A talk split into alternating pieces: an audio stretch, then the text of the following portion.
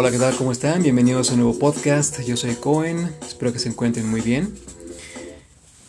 Me encanta recibiros en este espacio donde siempre buscamos compartir los mejores tips de salud, siempre desde un punto de vista fácil de entender. Y el día de hoy vamos a cambiar un poquito la, el formato y la dinámica de estos podcasts, porque en lugar de dar un tema vamos a hablar de cinco temas. Vamos a compartir cinco datos en, formato del tipo ¿sabías qué? para que podamos juntos expandir más nuestra conciencia. Empezamos sin más preámbulos con el punto número uno que tiene que ver con el hierro y la vitamina C. En México es de todos bien sabido que existe una desnutrición infantil por la falta de hierro y no porque no existan alimentos como los frijoles y lentejas que contienen suficiente hierro, sino porque ese hierro no se está asimilando para poder asimilar este hierro necesitamos incluir vitamina C en nuestra dieta. Por ello, busquemos siempre incluir alimentos abundantes en vitamina C. Un dato complementario, el jugo de dos limones contiene el 70% de nuestra ingesta recomendada de vitamina C. Vamos con el punto número 2, que tiene que ver con, que, eh, con el refresco y el Alzheimer. La Universidad de Boston demostró que el azúcar de los refrescos produce Alzheimer, reduce el tamaño del cerebro y además llena de grasa el cerebro, el hígado y el corazón. Vamos con el punto número 3, que tiene que ver con eh, las frutas y el refrigerador. Resulta que las frutas congeladas pierden todas sus propiedades y vitaminas al ser almacenadas en refrigeradores. Por ende, no deberíamos usar este tipo de, de almacenes como los refrigeradores y congeladores para eh, guardar nuestros alimentos.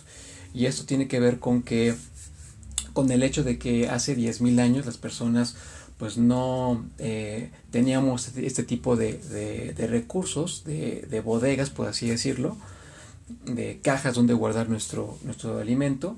Tenemos que caminar grandes distancias para poder recolectar frutos eh, frescos que íbamos encontrando en el camino y así mucho tiempo eh, mantuvimos una excelente salud. ¿no? antes las, los seres humanos no se enfermaban porque siempre comían alimentos frescos, no, no, no, consumían alimentos refrigerados. Muy bien, pasamos al punto número 4 que tiene que ver con el calcio y la leche. Resulta que el alimento más rico en calcio es el ajonjolí.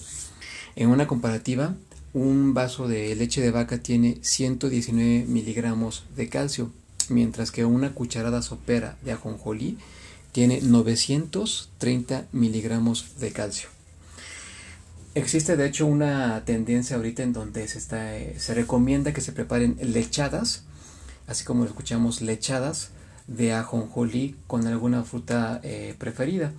Eh, estamos muy acostumbrados en México y seguramente en muchos países a consumir leche de, vaca.